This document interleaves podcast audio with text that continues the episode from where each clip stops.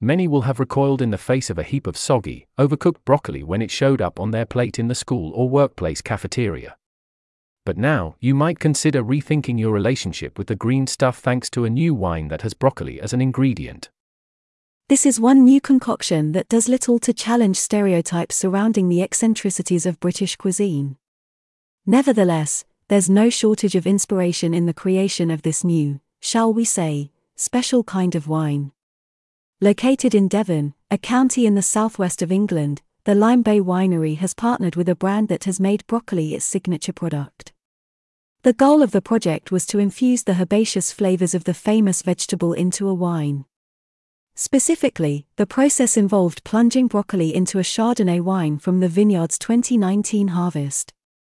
Logically, the wine is tinged with a delicate green shade, giving it a Shrek like tone, although, rest assured, it's nowhere near as bright. Tenderstem, the brand that supplied the broccoli, makes no secret of its ambition to help consumers gain a new appreciation of its star vegetable the wine was officially launched during a national event dedicated to celebrating England's wines and vineyards. The festivities have now come to an end, and a wider release is planned for this summer. This is not the first time a vegetable with a bad reputation has been used in the making of an alcoholic drink.